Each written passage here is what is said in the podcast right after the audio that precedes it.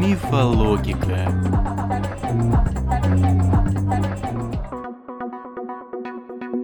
Всем привет! В студии Анастасия Баканова, и это пятый выпуск серии подкастов популярной механики «Мифологика», где мы разрушаем самые распространенные заблуждения человечества. Сегодня предлагаю вам погрузиться в мир фауны, где, поверьте, существует гораздо больше тайн и загадок, чем в нашей повседневной жизни. В этом выпуске топ-7 мифов о животных. Миф первый. Если вы случайно будете проплывать мимо пираний, вас непременно съедят, и мокрого места не останется. Скажу вам честно, это утверждение не более чем миф. Обычно пираньи живут и передвигаются стаями, примерно по 20-30 голов. И да, как показывают в блокбастерах, они действительно хорошие охотники. Окружив добычу, будь то рыба, змея, животное или птица, севшая отдохнуть на поверхность воды, пираньи набрасываются настолько стремительно, что не оставляют бедной жертве ни шанса. Но если честно, эти милейшие существа скорее падальщики, чем охотники. Можно сказать просто. Обычно им лень нападать, и они предпочитают подобрать добычу. Правда, если наступают голодные времена, выбора у пираний не остается. Они могут проявить агрессию даже крокодилу. Интересно, что эти милейшие рыбки при необходимости готовы стать вегетарианцами и полакомиться, например, водорослями или упавшими в водоем плодами. Есть даже особые виды исключительно травоядных пираний, которые никогда не стали бы трогать животных, а уж тем более человека. Но пиранья-веган еще не самая странная повадка. В редких случаях добычей пираньи может стать ее же сородич, так что вид лучеперых рыб из семейства пираньевых славится каннибализмом. Пираньи могут вырастать до 60 сантиметров. Особенно плотными и упитанными оказываются самки. При этом, независимо от пола, эта рыбка может похвастаться острейшими зубами, напоминающими пилу. Ими пиранья буквально выпиливает лакомый кусочек из своей жертвы. Не зря некоторые племена Амазонии используют челюстью мертвых пираний в охоте и в быту, в качестве ножей, например. Но несмотря на все ужасы, которые вы только что услышали, паниковать при встрече с пираньями точно не стоит. В большинстве случаев, если это, конечно, не сезон нереста, когда пираньи слегка раздражительны, рыбы нападать не станут. Причина тривиальна. Человека они просто испугаются. Вот такие вот скромные существа. В мире все же были зафиксированы случаи летального исхода после встречи с пираньями, но это действительно редкость и, как правило, происходит по человеческой глупости. Например, в 2011 году в Боливии пьяный молодой парень просто спрыгнул с лодки в кишащую пираньями реку. Однако инциденты с нападениями были зафиксированы не раз. Особенно часто это случается в периоды сильной засухи. Так, в 2014 году на аргентинских пляжах в летний сезон пострадали около 90 человек. При этом некоторым после встречи с пираньями пришлось ампутировать пальцы. Миф второй. Насекомая уховертка крайне опасна, ведь она может заползти в уши и повредить барабанную перепонку. Наверное, в теории такое произойти может, но любая уховертка в здравом уме и с чистой совестью не станет строить планы по захвату ваших ушей. В мире существует огромное количество видов уховерток, около 500. Правда, в России чаще всего можно встретить уховертку обыкновенную.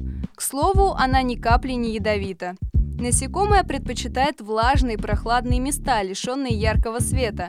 Любимые места жизнедеятельности уховертки сосредоточены на садовых участках, в лесах или болотах. Единственный вред, который уховертка может причинить человеку – испортить его урожай. Все остальное не более чем миф.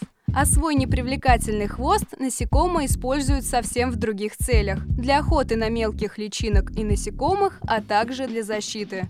Есть мнение, что название этого вида было просто неправильно переведено с английского. Дословно оно переводилось как «крыло в форме уха», а в русском языке превратилось в уховертку. Миф третий. Собаки видят мир черно-белым. Совсем недавно на сайте популярной механики выходил материал, в котором говорилось, что для собак мир действительно не такой разноцветный и четкий, но уж точно не черно-белый. Если у человека три типа цветовых рецепторов, то у собак только два.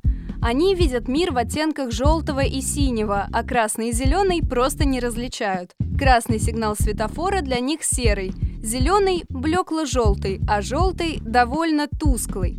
Специалисты предполагают, что при хорошем освещении собаки видят мир примерно в той же палитре, которую мы наблюдаем в сумерках. Зато в темноте они видят лучше нас. По двум причинам. Во-первых, на их сетчатке больше, чем у нас палочек, самых чувствительных фоторецепторов. А во-вторых, глазное дно у собак покрыто особым слоем сосудистой оболочки. Благодаря этому глаза животного будто светятся в темноте. Так вот, этот слой работает как зеркало. Он направляет фотоны, не встретившие по пути фоторецепторы, обратно на сетчатку, чтобы повысить количество поглощенного света. Миф четвертый. Кроты абсолютно слепые и не видят свет. Из-за крошечных глаз и подземного образа жизни африканских кротов-слепышей мы привыкли думать, что эти животные действительно слепые. Предполагалось, что они используют глаза для определения направлений потоков воздуха, но последние исследования доказали, что зрение у слепышей имеется и, кстати, довольно острое. Только то, что животные видят, им вовсе не нравится. Ведь в большинстве случаев поток света в норе означает, что в нее кто-то пробрался. Миф пятый. Попугаи просто повторяют звуки. На самом деле речь попугаев вовсе не бессмысленное воспроизведение звуков. Эти птицы гораздо умнее, чем мы думаем. 30-летние исследования непрерывно доказывают, что крылатые говоруны способны решать некоторые лингвистические задачки на уровне пятилетних детей. Оказывается, попугаи легко осваивают понятия «такой же» и «другой», «больше» и «меньше» или, например, «нет», а также они хорошо распознают числа. Но самое интересное, попугаи способны составлять заученными словами новые речевые обороты.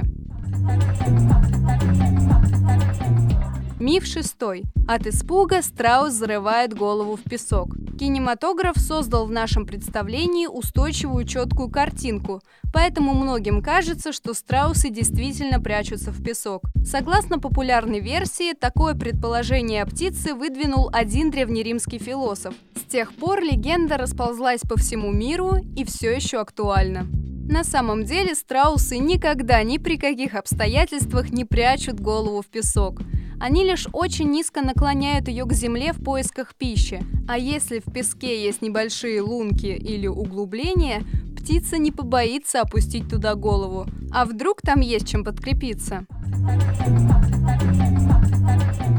Миф седьмой. Дельфины очень дружелюбны к человеку.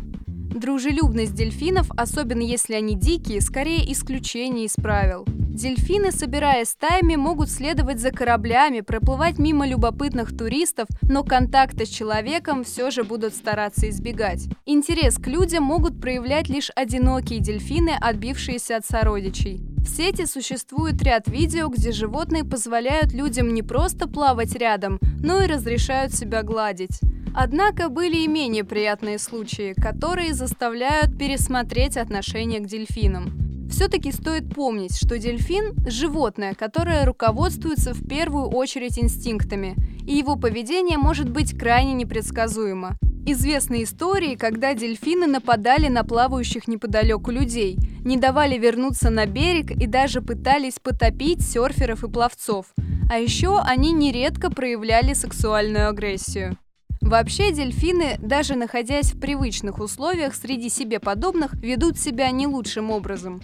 Например, бутылконосые особи мужского пола любят объединяться в союзы и запугивать самок. Они могут преследовать женскую особь очень долго, что сопровождается особенной жестокостью. Дельфины могут кусать и избивать свою цель. А в некоторых популяциях, как отмечают биологи, замечены случаи инфантицида. Самцы нередко пытаются избавиться от новорожденных дельфинят. Так что, находясь рядом с таким, казалось бы, добрым животным с улыбающейся мордочкой, человеку лучше быть начеку. Это были все мифы на сегодня. Вы слушали подкаст «Мифологика», а у микрофона была Анастасия Баканова. И имейте в виду, Некоторые правдивые факты оказываются даже увлекательнее, чем мифы. Всем пока!